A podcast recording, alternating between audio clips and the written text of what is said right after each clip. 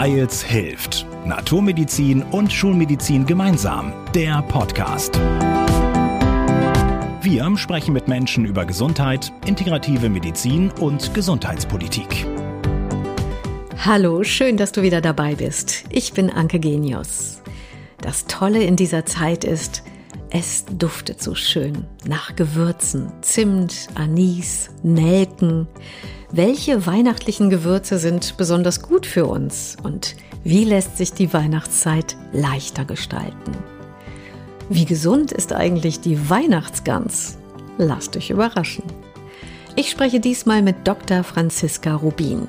Sie ist Ärztin und Bestsellerautorin. Ich wünsche dir viel Spaß beim Zuhören. Hallo, Frau Dr. Rubin. Ich freue mich sehr, dass Sie so kurz vor Weihnachten Zeit für uns haben. Sind Sie mhm. denn gestresst im Moment oder geht's? hallo, Frau Genius. Hallo da draußen. Nee, ach so, ist okay. Es gibt ja immer viel zu tun vor Weihnachten und es ist immer eine lebendige Zeit, aber ich finde es auch eine super schöne Zeit. Weihnachten ist ja so die Zeit der Gewürze, wo es so gut riecht, so wohlig, so warm. Mm. Ja, ne? da sind so angenehme ja. Düfte, leckere Zimtsterne. Welche typisch weihnachtlichen Gewürze sind denn eigentlich nicht nur schön zu riechen, sondern auch noch besonders gesund für uns? Also eigentlich kann man sagen, dass fast alle Gewürze oder alle Gewürze sehr gesund sind für uns. Das sind ja wirklich, diese Pflanzen sind ja sehr konzentriert in ihren Inhaltsstoffen, das, was wir dann oft durch die ätherischen Öle gewinnen und gesundheitlich verwenden. Und zum Beispiel Zimt ist was, was sehr belebend ist. Das, was wir beim Kochen verwenden, wie Rosmarin, Oregano, Thymian und sowas, ist ja oft verwandt worden, um Fleisch zum Beispiel zu konservieren über eine lange Zeit. Und man kann im besten Sinne sagen, es konserviert uns auch. Ne? Wir wissen das vor allen Dingen von Thymian und Rosmarin. Es hat ganz viele Schutzstoffe, die sich unser Körper durchaus auch zunutze macht. Und außerdem helfen Kräuter natürlich für die Verdauung etc. pp. Und gegen viele, viele, viele Wehchen. Jetzt muss ich nochmal nachfragen. Sie sagten, Rosmarin und Thymian konserviert uns ja. auch. Ist das quasi so ein Anti-Aging oder wie darf ich das verstehen? Genau. Das sind Anti-Aging-Stoffe, die praktisch Stoffwechselvorgänge in unserem Körper, also schlechte abfangen da gibt es den sogenannten ORAC-Wert. Das ist ein Wert, der sogar bestimmt, wie gut eine Pflanze uns quasi auch haltbar macht. Und das sind ja lustig. Und Rosmarin ganz oben dabei. Und ansonsten wissen wir natürlich über, immer mehr über viele Heilwirkungen von Kräutern. Also mit Kräutern würzen, auch gerade jetzt in der Weihnachtszeit, ist was ganz Tolles, ganz Wichtiges. Kommt man auch viel besser durch den Winter. Aber das heißt zum Beispiel auch mal ein Rosmarin oder Thymian-Tee, da tut man sich also auch wirklich was Gutes. Ja, na klar. Lifting von innen, oder? ja, zum einen das. Es gibt auch tolle Studien zurzeit, die gezeigt haben, dass insbesondere Rosmarin, Pfefferminze, aber auch für unser Gedächtnis eine sehr schützende Wirkung hat und sogar leichte Denkstörungen in auch sogar leichte Formen von Alzheimer stoppen kann oder wieder rückgängig machen kann. Also diese Kräuter können viel mehr, als wir eigentlich denken. Wie viel Rosmarin braucht man denn dafür? Wie viel muss man trinken oder lutschen naja, oder das, essen? Genau, es kommt ja immer darauf an, wogegen man das verwenden möchte oder wofür quasi. Und der erste Rat ist einfach wirklich reichhaltig zu würzen mit Kräutern. Das macht immer Sinn. Und wenn man eine bestimmte Wirkung will, dann kann man Kräuter auch in hochdosierter Form einnehmen, dann entweder als Öle oder sogar in Kapselform. Wir wissen es von der Melisse zum Beispiel, dass die auch die Denkleistung verbessert, aber auch gut hilft gegen leichte Angststörungen, Erschöpfungszustände, aber dann eben hochdosiert in Kapselform. Also das ist für jede Pflanze anders. Grundsätzlich gilt aber, viel Würzen mit Kräutern, das nützt jedem. Also in dem Fall ist wirklich viel, hilft viel und tut gut. naja, wenn ich jetzt Tees nutze oder ätherische Öle, habe ich natürlich schon eine viel höhere Konzentration. Also in der Kapsel habe ich immer die höchste Konzentration, das ist klar. Da muss man dann auch wieder auf Nebenwirkungen achten. Und Tees kann man gezielt einsetzen für bestimmte Beschwerden oder Unterstützung bestimmter nervlicher Zustände. Und da brauche ich dann manchmal nicht so viel. Dann macht es dann schon die Tasse. Apropos Nebenwirkungen, gibt es denn Kontraindikationen? Gibt es jetzt irgendein Weihnachtsgewürz, wo man eher ein bisschen vorsichtig sein sollte? Es ist schon so, dass für die Kräuter auch gilt, wenn ich sie so nutze, also dass ich jetzt nicht nur einfach so ein Kamille-Teebeutelchen nehme, so aus der Packung, sondern wenn ich Kräuter bewusst einsetze für oder gegen bestimmte Erkrankungen oder zur Stabilisierung meiner selbst, dann sagt man immer vier bis sechs Wochen, dann mal das Kraut wechseln. Also nicht dauerhaft einnehmen, denn Kräuter, die wirken, haben natürlich auch Nebenwirkungen, wie die Kamille, die bei einer langen Einnahme dann austrocknend wirkt oder eben andere, die auf die Leber gehen.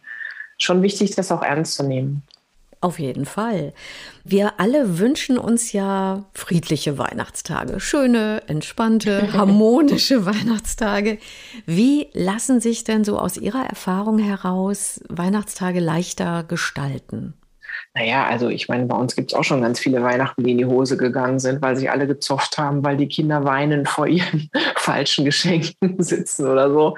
Ich glaube, es geht auch viel um Erwartungen. Ne? Also was kann man von Weihnachten wirklich erwarten und was möchte man? Dann auch auf sich selber zu schauen, was kann man da leisten in diesen Tagen? Was ist einem wirklich wichtig? Und wo übernimmt man sich vielleicht auch, weil man versucht, zu viel für andere zu tun und dann vielleicht ein bisschen tiefer stapeln, aber das dann genießen können, das ist schon vielleicht auch was Hilfreiches. Für mich war es das auf alle Fälle. Also so ein bisschen den Perfektionismus runterschrauben? Genau ich glaube, wir stehen uns auch oft im Weg. Wenn wir bedenken, wie es vor Corona-Zeiten war, dann sind wir oft am 24. haben wir zu Hause gefeiert, am 25. sind wir zu den einen Eltern, am 26. zu den anderen Eltern. Da haben wir also 500 Kilometer zurückgelegt. Da waren wir am Ende total fertig, vollgefressen und haben nur im Auto gesessen. Und irgendwie weiß man dann ja auch nicht, wem das wirklich genutzt hat. Und vielleicht hat uns das ja so ein bisschen auch dieses Innehalten und dieses Runterfahren letztes Jahr gelehrt, dass man auch andere Kommunikationswege finden kann. Also man kann auch so eben über Zoom oder über ein gutes Telefonat oder auch mal einen Brief trotzdem in Verbindung sein. Und man muss sich vielleicht auch nicht wirklich drei Tage auf der Pelle hängen, wenn man das sonst eigentlich bewusst vermeidet, das ganze Jahr über. Ja? Also es geht ja auch so ein bisschen darum, sich vorher vielleicht mal hinzusetzen, zu überlegen, was möchte ich gerne, was kann ich, wer hat welche Erwartungen, aber dann vielleicht schon im Vorfeld zu sagen, du, Mama, lieber nur zum Weihnachtskaffee, wir schmücken zusammen den Baum oder so, aber dann wird es zu viel oder so. Also das vielleicht eher mal anzusprechen, als wieder in die gleiche Falle zu tappen. Mhm. Also etwas wohldosierter die Kontakte, die da sind, genießen. Vielleicht ein bisschen ehrlicher auch ja, und zu gucken, was geht denn da jetzt eigentlich? Wir haben uns ja auch so ein bisschen, glaube ich, daran gewöhnt, das ruhiger zu machen. Also ich fühle mich jetzt streckenweise schon überfordert von den vielen oder war im Sommer überfordert von diesen vielen Nachfeiern und so. Und vielleicht haben wir gemerkt, wir können auch anders kommunizieren. Und manche sind einem aber auch besonders wichtig und haben besonders gefehlt letztes Jahr. Also so hm, mal überlegen, wie man das ein bisschen anders gestalten kann. Sie haben ja auch einige Jahre in Australien gelebt. Da ist nun eine ganz andere Jahreszeit jetzt. Da ist ja Hochsommer. Mhm. Wie ist ja. denn Weihnachten in Australien? Also ich fand es eigentlich furchtbar, wenn ich ehrlich bin. Es ist echt eine Herausforderung. Es ist dann über 40 Grad und ganz feucht gewesen, da wo wir gelebt haben. Ja, ist ein bisschen im Norden des Landes. Und dann mag man eigentlich nur im Pool rumhängen und bestenfalls eine Krabbe essen, weil es viel zu warm ist. Niemand würde dort eine Gänse braten oder Klöße oder sowas essen, weil das wird man gar nicht runterkriegen bei der Hitze. Aber es geht ein bisschen der Zauber verloren. Also das, was wir so verbinden mit diesem am liebsten ja Schnee und schönes, äh, schweres Essen und sich's gut gehen lassen, am Feuer sitzen, diese ganzen Dinge, die wir damit verbinden, die funktionieren halt da nicht. Und deshalb feiern die Australier auch oft im Juni, Juli, das nennen die auch so, Christmas in July, feiern die dann da Weihnachten. Das fand ich super schräg, weil ich war so innerlich vom Gefühl, ist das ja für mich Sommer, Juni und Juli. Und da kommen die dann zusammen auch in den deutschen Schulen und singen Weihnachtslieder und essen Bratwurst und Gänse gibt es da zum Beispiel gar nicht in Australien. Also dann ganz zu bekommen, das ist echt eine Aufgabe. Die essen halt Truthahn, so wie die Amerikaner dann. Das ah, ist auch wieder Turkey. leichter. Mhm. Genau, also das war schon ein bisschen schräg. Dann im Juli da Weihnachtslieder zu singen und im Weihnachten eigentlich, ja, man kann es bestenfalls im Einkaufszentrum aushalten, weil da ist Klimaanlage, da stehen dann riesige Gummitannenbäume, reichlich geschmeckt. Aber man kommt gar nicht in Weihnachtsstimmung, finde ich. Es geht gar nicht. Ist das denn dann ein bestimmter Tag im Juli oder der ganze Juli oder wie machen die Australier das? Naja, so Ende Juni ist es eigentlich am kältesten. Da ist wirklich so, dass man dann teilweise so mal nachts fünf Grad hat und tagsüber sind es mal 10, 15 Grad und dann fühlt es sich so ein bisschen herbstlich, weihnachtlich an, ja, obwohl die Blätter ja auch nicht fallen den ganzen tropischen Bäumen. Aber ja, das ist irgendwie, war irgendwie echt schräg. Und dann ist es auch ein bisschen dunkler noch als so, wir brauchen ja auch die Dunkelheit in der Verbindung mit Weihnachten. Aber man gewöhnt sich dran. Also im dritten, vierten Jahr habe ich dann schon gesagt, naja, dann feiern wir eben Weihnachten im Juli. ist auch okay. Hauptsache es ist ein bisschen okay. kühler. Gibt es denn da dann ein bestimmtes Datum für Weihnachten oder ist das eher so free, floatend, frei, wählbar? Naja, die feiern ja Christmas am 25. Und wie die Engländer kommt der Santa Claus da nachts durch den Schornstein. Das heißt, die Kinder wachen morgens auf und haben die Geschenke am Bett. Für unsere war das natürlich super, weil da kam ja am 24. der deutsche Weihnachtsmann, der hat die auch gefunden in Australien dann am 25., wenn sie Glück hatten, dann hing da noch mal was am Bett vom Santa Claus und das war natürlich äh, Gewinn, ne? Gewinnsituation. Also das ist dann am 24., 25. Juli. Nee, das ist dann auch schon im Dezember, klar. Das ist im Dezember. Natürlich dieses christliche, dieses christliche Datum schon auch. Ne? Ja. Aber die feiern halt groß am 25. und zwar morgens und tagsüber. Mhm. Und im Juli mhm. gibt es da ein bestimmtes Datum oder ist das frei wählbar? Nö, das ist immer so Ende Juni, wie es gerade den deutschen Schulen passt, sozusagen. Weihnachten oder, im Juli ist Ende Juni, ist ja auch lustig. Ja? Genau, das ist total witzig, ja. Ich fand das auch total schräg, aber es geht so um diese, diese kalten, schmuddeligen, dunklen Tage, die fünf, die es da gibt in Australien. Da wird es halt gemacht, wenn es dunkel ist. Ja. ja, und wie gestresst sind Australier zu Weihnachten? Also entweder Ende Juni oder im Dezember? Oder wie haben Sie das so wahrgenommen? Ja, also die Australier sind grundsätzlich viel weniger gestresst als wir, deswegen nennt man sie ja auch laid back, also so zurückgelehnt. Es hat viel damit zu tun, dass sie nicht so perfektionistisch veranlagt sind wie wir. Also Australier erwarten nicht so viel, auch gerade von Feiertagen, auch Geburtstage. Es ist witzig, dass Sie die Frage gerade stellen, weil zum Beispiel ein Geburtstag, der wird in dem Monat gefeiert. Das kann irgendwie ein paar Tage vorher sein. Wenn der jetzt auf den Mittwoch fällt und es passt gerade, dann feiert man eben am Freitag vorher oder danach oder dann nochmal. Und das ist ja was, was wir jetzt auch mit Corona gelernt haben. Ne? Wir können Feiern durchaus entzerren und in kleineren Gruppen feiern und über mehrere Tage. Das bringt auch kein Unglück, wenn man Geburtstag feiert. feiert. Also die sind da einfach entspannter. Also wir Deutsche sind ja sehr perfektionistisch. Das heißt, wir wollen, dass das Essen zur richtigen Zeit auf dem Tisch steht, dass es auch das richtige Essen ist, dass alle Leute da sind. Dann hetzt man vielleicht noch schnell in die Kirche oder muss auch alles schön eingepackt sein und tralala. Und die Australier sind dann eher so, dass sie sich ein Bierchen aufmachen und irgendwie eine Fischplatte bestellen irgendwo und dann wird halt gefeiert. Aber das hat dann auch oft nicht den gleichen Zauber, wie das hier ist. Das macht schon was, ne? es ist schon toll, aber es ist auch unglaublich stressig. Insbesondere für die, die es alles umsetzen müssen. Hm. Was sind denn so Ihre besten Anti-Stress-Tipps zu Weihnachten? Na, ich denke, das Wichtige ist Selbstfürsorge. Ne? Dass man sich vorher überlegt, was kann ich eigentlich leisten, was will ich leisten, was ist mir wichtig, wo sind meine Prioritäten? Sind es die Kinder, sind es die Eltern? Und kann ich das irgendwie entzerren und kann ich darauf achten, dass es mir selber auch gut geht? Was mir persönlich hilft, ist viel dieses Rausgehen. Also wir haben ja nun auch einen Hund und Pferde zu versorgen und zwischendrin zu sagen, so, wir haben das Essen, aber jetzt erstmal mal vier Stunden nichts dazwischen und dann gehen wir raus. Ja, wir bewegen uns, wir sind in der Natur und entzerren auch das Ganze so ein bisschen von diesem Rumsitzen und Essen. Das finde ich sehr wichtig, auch um mich zu regenerieren und um überhaupt wieder Appetit und Hunger zu haben. Ja, auch gemeinschaftlich zu kochen finde ich zum Beispiel toll. Warum muss immer die Mama alles machen? Also ich finde, die Kinder können genauso Klöße formen oder ein Rotkraut schnibbeln oder das ist einfach wichtig, alle so einzubinden, auch in die Verpflichtung, genauso einen Tisch zu decken oder so. Warum muss ich das alles machen? Und das, ja, das so sich bewusst zu machen, dass es ein gemeinschaftliches Projekt ist, eine gemeinschaftliche Zeit, aber zu der auch jeder was beiträgt. So ein typischer Stressfaktor zu Weihnachten können ja in Anführungszeichen die falschen Geschenke sein oder eben nicht die richtigen. Dann ist so dieses enttäuschte Gesicht oft und die Frage, was macht derjenige jetzt, was mache ich? Mache ich jetzt gute Miene zum bösen Spiel? Tue ich so, als würde ich mich riesig freuen oder sage ich ganz ehrlich, hm, naja, ist nicht so passend. Wie gehen Sie davor? Also ich denke mir, wir leben ja jetzt auch in einer Zeit, in der man fast alles umtauschen kann.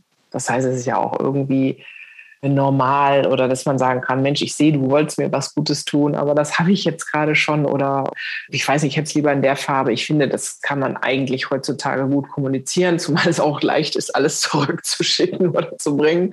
Was ich ja total witzig finde mit meinen Freundinnen, wir haben dieses Schrottwichteln im Januar und da bringen wir die scheußlichsten Geschenke mit und lachen uns kaputt quasi darüber, was manche Leute anderen schenken, auch aus gutem Willen heraus. Es ist ja noch nicht böse gemeint, aber dann macht man irgendwie was Lustiges daraus, aus diesen teilweise abstrusen Dingen, die man so zugeschickt bekommt oder auch von den nahen Verwandten, wo man sich denkt, mein Gott.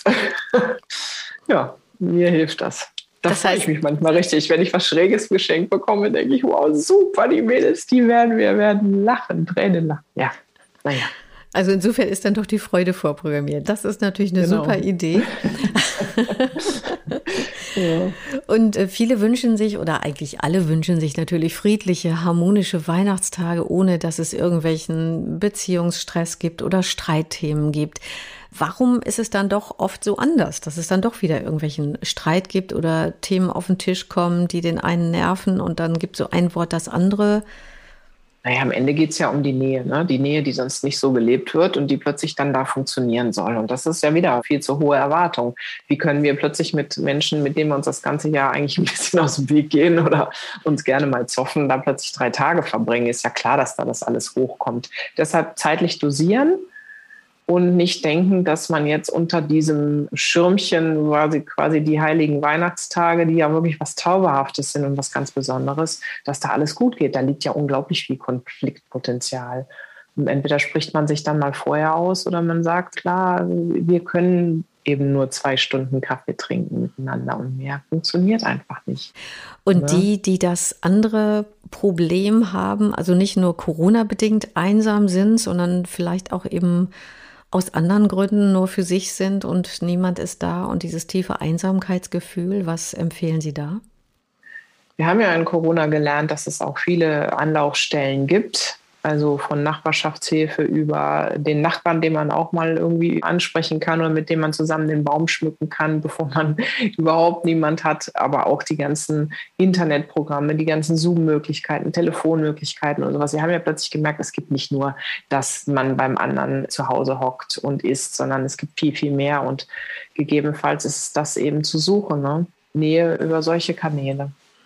Jetzt würde mich natürlich noch interessieren, was gibt es im Hause Dr. Rubin eigentlich Weihnachten zu essen? Was ist das für ein gesundes Menü?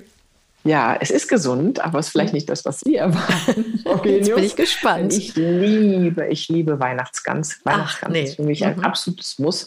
Und das Schöne ist ja, dass wir von dem Gänsefett wissen, dass es durch den hohen Anteil an ungesättigten Fettsäuren fast einem pflanzlichen Öl gleichkommt. Das ist also wirklich das gesündeste tierische Fett, was man essen kann. Jetzt geht natürlich genauso, wenn ich das koche, dann muss ich halt sehen, dass ich nicht alles Fett gleich esse, sondern vielleicht erstmal die ganz vorkoche, dann erkalten lasse, sehen, dass ich das Fett abschöpfe größtenteils. Das kann ich ja dann auch nutzen. Ne? Gänsefett ist ja wunderbar, entweder aufs Brot tatsächlich oder zum Anbraten von anderen später Gemüsen. Das reicht ein ganzes Jahr. Aber prinzipiell ist dieses Gänsefleisch was ganz Tolles. Das schmeckt nicht nur gut. Und da kann ich natürlich auch wieder viele Kräuter reintun. Ich kann es mit Thymian machen, ich kann es mit Rosmarin machen, mit Salbei. Ich kann Knoblauch dazu verwenden oder Oregano, was mir halt gefällt. Und genauso ist das ja auch zum Beispiel für den Kohl. Wir wissen, Rotkohl hat so viele Anthocyane, ja, das sind Polyphenole, die schützen die Pflanze, die schützen auch uns und sind unglaublich gut für die Verdauung, sind gut für unser Mikrobiom, dass wir die richtigen also für den ähm, Darm, Bakterien ne? im Darm die Bakterien. haben. Ja, das mhm. ist wiederum gut für unser Immunsystem. Also Rotkohl ist was ganz Tolles. Genauso aber auch die Kartoffelklöße. Ich liebe rohe Klöße.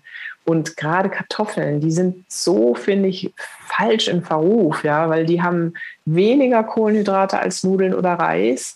Die haben hohen Eiweißgehalt für eine Pflanze, viel, viel Wasser. Die kann man wirklich wunderbar essen. Und auch insbesondere, wenn man sie nochmal erkalten lässt, dann verändern sich die Kohlenhydrate auch positiv für unseren Insulinstoffwechsel wo ich am nächsten Tag nochmal als Bratkartoffeln oder auch die Klöße nochmal anbraten oder sowas. Das ist toll. Man kann das wirklich reichlich kochen, muss nicht gleich alles essen, sondern kann da tagelang von zehren. Und auch einen Bratapfel, ja. Ein Apfel, klar, wenn man den lange erhitzt, hat er nicht mehr so viel Vitamin C, aber wir essen ja die Schale mit. Und da haben wir wieder diese guten Ballaststoffe. Und äh, so ein Bratapfel mit Marzipan und Rosinen ist was ganz Geniales. Ja. Ganz gesundes Marzipan und so lecker. naja, aber wie viel Marzipan ist da drin im Vergleich zum Apfel? Ja, also das ist doch im Vergleich zu einer Mousse Chocolat oder einem Tiramisu ist das eigentlich ein tolles Essen. Wir haben uns das schon aus bestimmten Gründen so tradiert gut ausgesucht. Das heißt, das ist ein ja. absolutes Plädoyer für die gute alte Weihnachtsgans. Absolut. Absolut. Ich verstehe die Australier nicht, wie die darauf verzichten können. Das schmeckt nicht nur gut, sondern ist auch wirklich das beste Fett, ja, was man bei Tieren essen kann. Muss halt darauf achten, dass man dann wirklich vielleicht in die Biogans investiert, damit sie auch ein schönes Leben hatte. Ja, ich glaube, jetzt sehe ich so ein Weihnachtsmenü auch mit ganz anderen Augen, beziehungsweise nehme es dann mit ganz anderen Sinnen wahr. Das ja. Ähm, tut ja schon gut. Und falls Ach. jemand sich hinterher ein bisschen zu doll vollgegessen hat, dann könnte er ja ein paar Verdauungskräuter zu sich nehmen. Und viele trinken ja dann genau. gerne den Schnaps ich finde es wunderbar, wenn jetzt wieder es anfängt nach Anis, nach Wermut, Kümmel, Pfefferminze, Oregano mag ich gerne, zu riechen. Weihnachten und ich glaube, die wichtigste Message zum Thema Kräuter an dieser Stelle ist, wir denken ja immer, der Kräuterschnaps ist so toll nach dem Essen. Das stimmt aber gar nicht, weil der Alkohol eigentlich die Magenentleerung blockiert.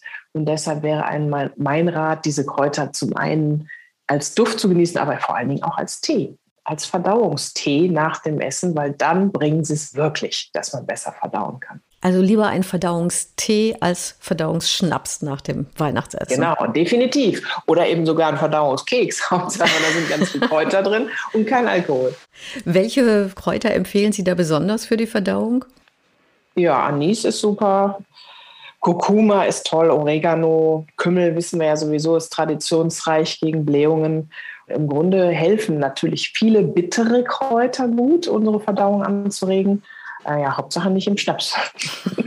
Obwohl wir das traditionell so drin haben, aber es funktioniert nicht, das weiß man wirklich. Okay. Was ich ja immer am Schluss gerne mache, dass ich einmal meinen Gesprächspartner, meine Gesprächspartnerin frage nach ihrem ganz persönlichen Gesundheitstipp. Und da würde ich Sie, Frau Dr. Rubin, jetzt einfach gern fragen nach Ihrem ganz persönlichen Wohlfühltipp für Weihnachten. Vielleicht sich vorher zu überlegen, was man macht, wenn es einem zu viel wird. Also was einen da wieder so in die Balance bringen kann. Egal, ob es das Telefonat ist mit der Freundin oder das Rausgehen und hoffentlich durch den Schnee laufen oder einfach nur sich zurückzuziehen und diese Selbstfürsorge mitzunehmen in diese Weihnachtstage und andere einzubinden, ja, dass es ein gemeinschaftliches Fest wird und vielleicht nicht ganz so viel erwarten. Wir haben ja letztes Jahr gesehen, das haben wir auch überlebt, dieses furchtbare Weihnachten. Und wenn es diesmal schon ein bisschen besser wird, dann ist das schon viel gewonnen. Okay, danke schön, Frau Dr. Rubin. Ich wünsche Ihnen und Ihren Lieben ein ganz schönes Weihnachtsfest. Ja, ebenso. Und allen da draußen. Frohe genau. Weihnachten. Genau. Und ich danke dir fürs Zuhören und wünsche dir auch schöne und friedliche und erholsame Weihnachtstage. Bis bald. Wir hören uns. Wir hoffen, ihr seid beim nächsten Mal wieder dabei. Hört uns auf weils-hilft.de und vielen Podcast-Plattformen.